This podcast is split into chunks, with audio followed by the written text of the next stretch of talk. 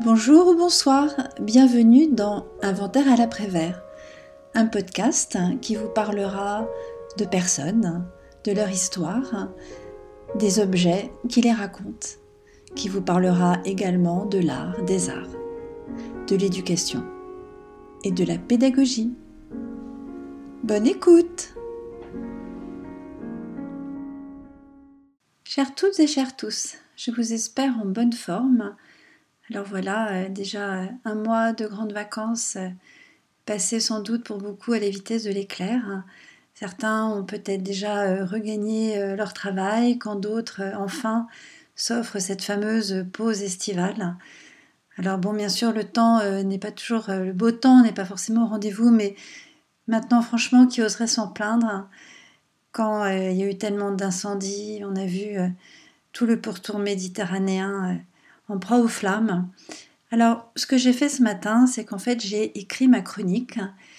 Et c'est cette chronique que je vais vous lire aujourd'hui. Je vais vous la lire parce que, voilà, c'est moins évident euh, d'improviser euh, s'agissant de ce sujet qui est quand même euh, assez complexe. Et cette chronique, je l'ai intitulée Chronique autour d'une lecture horizontale du vivant. Mercredi 2 août. Tandis que des grandes marées et des vagues submersibles sont attendues sur le littoral de la Manche et de la Bretagne, une pluie fine humecte le plateau. Les oiseaux sont nombreux à s'accrocher aux boules de graisse et de graines que j'accroche toute l'année à la balustre de ma fenêtre. Comme j'aimerais, comme saint François d'Assise, pouvoir communiquer avec les animaux. J'aimerais les ressentir vraiment, parvenir à décoder leur langue, anticiper leurs besoins, mais je ne suis qu'une malheureuse de pattes qui n'a pas été capable de comprendre, un matin, ce qu'exprimait son berger australien par sa posture et des grognements.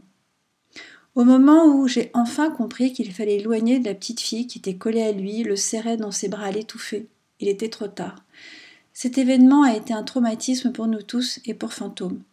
La maman n'avait pas plus réagi que moi alors que la famille venait d'accueillir un chien, sauvé par une association réunionnaise avant qu'il ne soit jeté en pâture aux requins. Fantôme allait avoir dix ans quand cet accident s'est produit. Trois fois, il m'avait adressé un regard dans lequel j'aurais dû lire qu'il était dérangé par le comportement de cette petite fille sur le point d'entrer au collège. Je suis passée à côté. Cela a joué un moment sur ma relation avec Fantôme.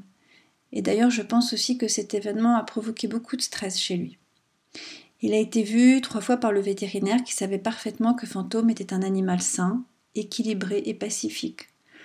Fantôme montrait des signes de nervosité vis-à-vis des amis d'enfants, imprégnés par l'odeur d'un chien non opéré. Je faisais toujours très attention. Je n'ai jamais perdu de vue que les animaux qu'on dit domestiques conservent leur part sauvage, leur instinct profond. Les grands-parents de Fantôme étaient tous des chiens de travail et pas des chiens habitués à une vie de salon. Mercredi 2 août. J'aurais pu partager avec vous la joie de cette jeunesse chrétienne venus des quatre coins du globe et communiant au Portugal dans un même élan, mais pas toujours la même conception de la foi. Le pape François restera celui qui a réussi à renouer avec l'esprit de saint François d'Assise et est l'auteur de l'encyclique Laudato aussi.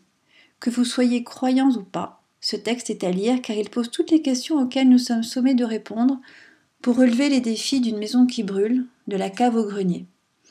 C'est une réflexion qui porte sur la pollution, le dérèglement climatique, la préservation de l'eau et son accès, la perte de la biodiversité, la détérioration de la qualité de la vie humaine et la dégradation sociale, l'inégalité planétaire et la faiblesse des réactions. L'encyclique met l'action humaine au cœur de la crise écologique. C'est Laudato aussi qui plaide pour une écologie intégrale, environnementale, économique et sociale. Ce mercredi 2 août est celui où l'humanité vit maintenant à crédit sur le dos de la Terre ayant déjà consommé toutes les ressources autorisées. Aujourd'hui, je vais vous parler d'un sujet auquel je réfléchis depuis très longtemps et qui explique que Saint François d'Assise soit le saint dont je me sens la plus proche depuis l'enfance. Il s'agit du lien unissant la faune, la flore, les éléments naturels aux hommes. C'est volontairement que je place les hommes en seconde position car ils sont apparus ensuite, sans doute car sans faune ni flore ni éléments naturels, l'homme n'aurait jamais pu exister et survivre. Le livre de la Genèse le rappelle. Dieu a conçu l'homme et la femme après la terre, le ciel, les mers, les animaux et les plantes. L'homme vient en dernier, quand, depuis l'Antiquité grecque et l'explosion du christianisme au début du Moyen Âge, en Occident, l'homme se croit le roi du vivant, imposant une relation verticale à tout ce qu'il ne reconnaît pas comme étant de son espèce, et se soumettant lui-même à l'autorité de Dieu. D'ailleurs, euh, là, ce n'est pas une chose que j'ai écrite dans ma chronique, mais j'étais assez euh, affolée de lire qu'il y avait une partie de la jeunesse chrétienne euh, qui plaidait pour un retour à des messes en latin, parce que dans la messe d'après Vatican II, il ne ressentait pas suffisamment cette relation de verticalité avec Dieu. Alors voilà, les bras m'en sont tombés parce que clairement, quand je vais à la messe, c'est pas du tout ce que je cherche à ressentir. Bref, je referme ma parenthèse. Cette réflexion sur les liens que le vivant entretient avec nous me conduira à vous parler du dernier livre de Nastasia Martin, À l'Est des rêves. À ma demande, ma sœur me l'avait offert pour mon dernier anniversaire. Fantôme étant malade, je n'avais pas l'esprit disponible pour le lire avec l'attention qu'il requiert. Je viens de le terminer, et le sentiment qui domine est celui de la tristesse devant un immense gâchis. En février, dans le Vercors, j'avais été fascinée par l'exposition d'une artiste, autant professeur d'histoire qu'anthropologue, The Street Yeti, dont le prénom est Claude. Son exposition intitulée Saint-Ours racontait le rôle de l'ours en Europe. Claude travaille activement à sa nouvelle exposition en lien avec le bestiaire du Moyen Âge, et cette fois-ci il s'agira du roman de Renard. Je me rappelle avoir pleuré devant les, mésaventures du pauvre loup Isengrin, dont s'était moqué le rusé renard. Un peu avant la découverte du travail de Michel Pastoureau, sur lequel s'est appuyé Claude, donc The Street Yeti, pour concevoir son exposition, j'avais lu le roman de Claudie Usinger, ou Usinger, je ne sais pas comment il faut prononcer, Un chien à ma table. Et récemment, Son odeur après la pluie, de Cédric Sapin de Four, ces deux livres disent avec finesse et poésie les liens admirables que les deux pattes et les quatre pattes tissent et qui le plus souvent transcendent les mots. Le premier, Sophie, romancière, et son compagnon Grieg, qui fut berger, vivent dans une maison en Alsace, à la lisière du monde. L'arrivée d'une petite chienne, qui sera baptisée Yes, a été violentée par l'homme de la manière la plus abjecte, va redonner de la vitalité à Sophie, elle va retrouver confiance en son corps, dans un corps vieillissant. Yes va réunir ce couple que son rythme de vie avait conduit à dormir séparément. Dans un chien à ma table, Sophie et Grieg installent un matelas par terre et dorment avec Yes, qui, sert, un peu de trait d'union entre cet homme et cette femme. Cédric et Mathilde Sapin de Four ont vécu un amour absolu avec Hubac, qui, dans son immense générosité, a réussi à vivre bien plus longtemps que les autres bouviers bernois. L'auteur raconte comment il se couchait à côté du bac pour, on l'imagine, être au même niveau que lui. Lors de leur grande sortie en montagne, il lui donnait à boire de la bouche à la gueule. Dans ces deux histoires, aucune place pour une relation verticale. Quand Fantôme était vraiment malade, il nous est arrivé aux enfants et à moi, le soir notamment, de nous allonger à ses côtés. Voilà, on, s'endormait presque à côté de lui pour le rassurer. On voulait s'assurer voilà, que aussi allait trouver le sommeil. On sait le mal qu'ont fait les pères de l'Église catholique et la pensée des cartes aux animaux. Mais revenons au premier temps d'une relation entre un chien et un homme, plus précisément entre un loup et un homme. Voici des milliers d'années, c'est Sapiens qui a fait du loup un chien. Il a su transformer un animal sauvage en un animal domestique. Cette domestication a préexisté à l'ère de la sédentarisation et de l'agriculture, à celle du cheval ou du cochon. L'homme était fragile, exposé à de nombreux prédateurs. Les loups dépensaient beaucoup d'énergie à se nourrir. L'homme eut l'idée de signer un pacte avec le loup. Le loup le protégerait des attaques et l'homme partagerait avec lui le produit de sa chasse. Au début, la relation fut donc intéressante pour les deux parties. Et puis très vite, trop vite, l'homme a domestiqué de plus en plus d'animaux et a cessé de voir les animaux comme des partenaires. Les animaux ont cessé d'être pensés pour eux-mêmes, pour ne plus être appréhendés que par rapport au service qu'ils pourraient rendre aux hommes. Les animaux domestiques étant le plus souvent animés par une volonté naturelle de faire plaisir, cela fut facile à l'homme. C'est ainsi que les animaux se retrouvèrent à défricher les terres, porter des charges énormes, alimenter le fonds de commerce des cirques, des parcs aquatiques, être engagé dans des conflits militaires épouvantables, devenir des armes de guerre, des cobayes dans les laboratoires, être envoyé dans l'espace, être utilisé comme des médiateurs éponges lors de procès dans les maisons de retraite, certains foyers de vie pour jeunes relevant de l'aide sociale à l'enfance, des météorologues, par exemple pluie, tremblement de terre, des sauveteurs, des démineurs, des anticipateurs de crises d'épilepsie. Et désormais, voici qu'on veut aussi comprendre comment les animaux sauvages se soignent en puisant dans leur environnement pour mieux piller leur savoir et leurs ressources. Dans son plaidoyer pour l'altruisme, paru en 2013, Mathieu Ricard intitulait son chapitre 33 L'instrumentalisation des animaux, une aberration morale. Ainsi, il écrivait L'exploitation massive des animaux s'accompagne d'un degré de dévalorisation supplémentaire au regard de celle qui est réservée aux êtres humains. Ils sont réduits à l'état de produits de consommation, de machines à faire de la viande, de jouets vivants dont la souffrance amuse ou fascine les foules. On ignore sciemment leur caractère d'être sensibles pour les ravaler au rang d'objets. Dans son chapitre 17, il avait donné des exemples extraordinaires de l'altruisme chez les animaux. Ma sœur et moi avons grandi avec des animaux et mon mari, mes enfants et moi avons eu le bonheur de vivre un peu plus de 12 ans avec Fantôme. S'il a mordu une enfant, ce n'est pas de sa faute, mais de la mienne et de celle de cette autre maman. Nous n'avions pas prêté assez d'attention à l'écoute de son langage. Fantôme était triste quand nous le laissions, triste quand nous avons cessé d'aller voir Muguette tous les matins, heureux quand nous nous retrouvions après quelques heures de séparation, heureux quand il rencontrait ses amis quatre pattes. Deux de nos trois enfants lui confiaient leurs secrets, leurs chagrins. Quand notre premier petit chat était tué par un malade qui piégeait les animaux, Fantôme l'a attendu longtemps. Il mettait sa truffe dans la chatière. Quand Fantôme est mort, sa grande amie, Gypsy, a été très malheureuse quand elle passait devant la maison. L'empathie existe bien plus souvent chez les animaux sauvages ou domestiques que chez les hommes. L'anthropocentrisme est une catastrophe. Il explique que notre maison commune flambe et que la plupart d'entre nous préfèrent être dans le déni ou fuir les problèmes. S'il fait trop chaud en été dans le midi, plutôt que de me réformer pour entraver le processus de dérèglement climatique, eh bien j'irai passer mes vacances ailleurs. Pour l'Église, seuls les hommes avaient une âme, et cela justifiait qu'on maltraite l'animal quand je regardais Fantôme dans les yeux. Jamais, pas une seule fois, une seule seconde, je n'ai douté qu'il ait une âme. Jamais je n'ai réduit à l'instinct la connaissance qu'il avait de ce qu'il allait mourir. Il le savait. Et c'est parce qu'il le savait qu'il nous l'a montré et que nous avons pu faire le nécessaire. Des femmes philosophes ont questionné la condition animale. C'est le cas d'Élisabeth de Fontenay, avec notamment Du silence des bêtes, la philosophie à l'épreuve de l'animalité, ou Vinciane Després avec Habiter en oiseau. Maintenant, cela me conduit à vous parler du livre Nastasia Martin, À l'Est des rêves, réponse aux crises systémiques. Le premier terrain d'étude pour l'autrice a été le peuple Gwich'in, vivant en Alaska. Plus tard, elle a eu l'idée de traverser le détroit de Bering pour mener une étude comparative au Kamtchatka. Cette fois, elle a choisi de vivre avec les Évènes.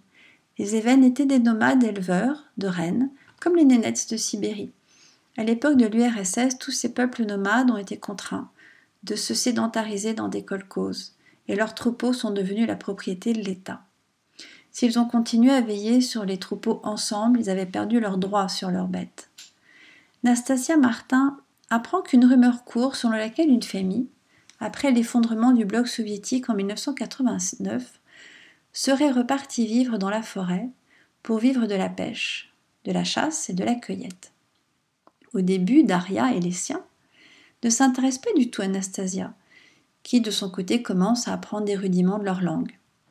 Très progressivement, ils vont l'accepter et elle va pouvoir étudier leur manière de vivre et comprendre s'ils ont pu retrouver leur mode de vie ancestral. Nastasia découvre les mythes fondateurs des événements, les liens particuliers qu'ils entretiennent avec les animaux, en particulier les ziblines et les saumons, et les éléments, le ciel, la terre, le feu, le vent, la pluie, les nuages. Plus on avance dans ce très beau livre, qui n'est pas toujours facile à appréhender, quand on n'est pas au fait de la pensée de Claude Lévi-Strauss, de Ricoeur ou de Descola, on comprend qu'il n'y a pas de retour possible à la vie d'avant l'entrée dans le monde soi-disant moderne, un monde qui pervertit, acculture, pollue. Daria et les siens vivent de plein fouet les conséquences du réchauffement climatique. Pour améliorer l'ordinaire, les hommes en arrivent à commettre un crime, braconner des saumons, en tuer trop pour recueillir leurs précieuses semences et cesser donc d'honorer leur âme. D'ailleurs, ce braconnage euh, terrifie Daria qui est persuadée que ce qui va se produire, c'est qu'un jour les saumons ne reviendront pas. Et ce qui est très beau aussi dans ces pages, c'est que, en fait, j'ai découvert une chose que j'ignorais parfaitement. C'est que si les saumons reviennent euh, là où ils sont nés, pour à, leur tour hein, euh, donner la vie, ils y meurent, ça je le savais, mais ce que j'ignorais, c'est qu'en fait, donc les œufs qui vont réussir à traverser les mois d'hiver, qui ne seront pas euh, mangés notamment par des brochets, eh bien quand les jeunes saumons vont naître, eh bien, ce qui va leur permettre de se développer et de ne pas mourir, c'est les corps de leurs parents qui se désagrègent. Et ensuite, un peu, il y a un moment aussi où Daria, euh, Nastasia et Daria parlent des pommes de terre.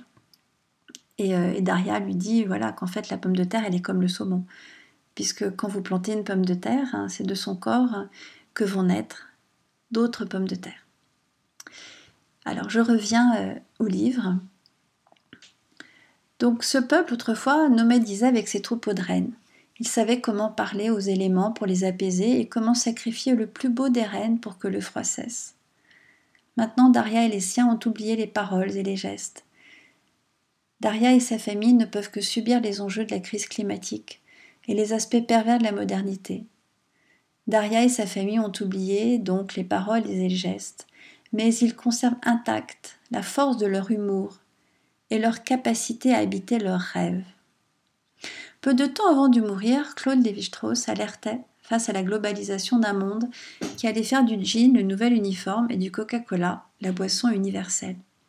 Il s'inquiétait de voir disparaître ce qui différenciait les peuples, les rendait uniques. En 2023, seuls les peuples d'Amazonie ayant refusé tout contact avec les hommes blancs ont pu préserver encore leur manière de vivre, de penser, de rêver, de se soigner, d'invoquer les esprits, de faire corps avec la faune et la flore. Il suffit pour s'en convaincre de voir comment des enfants réussissent à survivre dans la jungle colombienne, car dès leur plus, jeune, plus jeune âge, pardon, leur mère, leurs grands-parents, leur avaient transmis les clés pour lire leur environnement. Quand nous avons vu l'adaptation pour le cinéma du très beau roman Les Huit Montagnes de Paolo Cognetti, une remarque de Bruno, l'ami de Pietro, m'a marqué. Il taquine des camarades citadins de Pietro qui envisagent de renoncer à leur vie en ville pour venir à la montagne et qui parlent de leur quête de nature, de leurs besoins de nature. Bruno leur dit que leur concept de nature est typiquement citadin. Ici, à la montagne, personne ne parle de la nature, mais de la montagne, des glaciers, des cols, des cascades, des forêts, des crevasses, des moraines.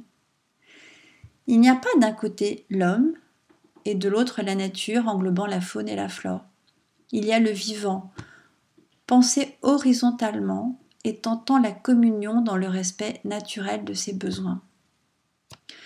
Arrivé au terme de cette chronique, de cet épisode, je me demande vraiment si nous allons réussir à transmettre encore sur plusieurs générations la terre héritée de nos ancêtres.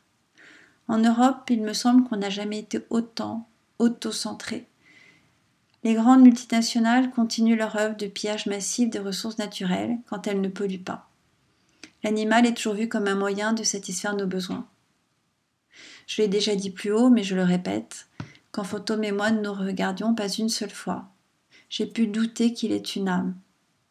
Quand je, suis dans, le jardin maintenant, je lui parle. Quand il a fait très chaud, euh, il y a quelques semaines, je veillais arroser le sol pour qu'il, lui, ne souffre pas trop de la chaleur. Je pense toujours à ses paupières quand elles se sont refermées sur ses yeux si doux, à ce sourire qu'il adressait à Louis, à son âme qui peut-être continue de m'ouvrir la route sur les petits chemins de terre autour du plateau. Voilà, j'espère que cet épisode vous donnera envie eh bien, de lire l'un ou l'autre des livres euh, que j'évoquais. Alors vraiment, le livre de Nastasia Martin est, passionnant, c'est très dense. Alors ce que j'ai oublié de préciser, c'est que lorsqu'elle euh, elle était avec euh, cette famille, hein, donc qui, a su vraiment complètement l'accueillir, l'adopter comme une enfant, comme une fille, elle emmenait aussi sa toute petite fille qui a plusieurs, plusieurs reprises, enfin a suivi sa maman comme ça, eh bien, au Kamtchatka. Et, et à, partager avec elle euh, des moments euh, tout à fait euh, particuliers. Donc c'est vraiment une très belle lecture. Alors c'est vrai, il y a des passages hein, qui sont un peu arides hein, parce que c'est quand même voilà, c'est il y a le, terrain, la partie terrain, les échanges qu'elle a avec Daria et d'autres membres de, de, des Even, c'est plus accessible. Puis après il y a la partie où là on creuse hein, la dimension anthropologique qui s'appuie bien sûr sur d'autres auteurs où là on peut avoir un peu plus de mal, mais, mais c'est pas grave, ça n'empêche pas du tout d'apprécier ce livre. Et voilà, et puis il faut le prendre, euh, eh bien il faut le prendre au niveau euh, où on a envie de le prendre. Et avant de terminer euh, mon épisode, bien je voudrais vous lire un passage donc du livre d'Astasia Martin, c'est dans sa conclusion. Aujourd'hui, comme au temps mythique de la spéciation, la forme reste séparante L'âme, elle, ne l'est pas. C'est ce que nous rappellent tous les collectifs animistes lorsqu'ils cherchent à voir au fond des yeux, sous les habits et sous la peau, ce qui nous lie encore les uns aux autres. Survivre dans un monde incertain, c'est décider de cesser de s'arc-bouter sur les formes, sans pour autant y renoncer, car cela s'appellerait le chaos ou la mort. C'est œuvrer vers l'expérience d'une métaforme, à même de rouvrir les corps comme les pensées, Daria m'a souvent répété cette phrase lorsqu'elle évoquait les animaux qui nous entouraient ou le temps qu'il faisait. Nous, les humains, sommes entre les deux, comme des ponts. Honorer notre humanité en ce sens, c'est se placer à cet endroit précis, au point de jonction entre ciel et terre, entre animaux et flux, en conscience des intentions, du regard et des mots posés dans le monde. Voilà, et c'est ce que j'essaie de faire à mon tout petit niveau quand je me promène le matin aux premières euh, lueurs du jour, de l'aube, et que je suis sur le plateau. Eh bien, je vous remercie de m'avoir écouté et je vais vous souhaiter euh, une très belle après-midi, une très belle soirée ou alors une très douce nuit. Et je vous dis à la semaine prochaine.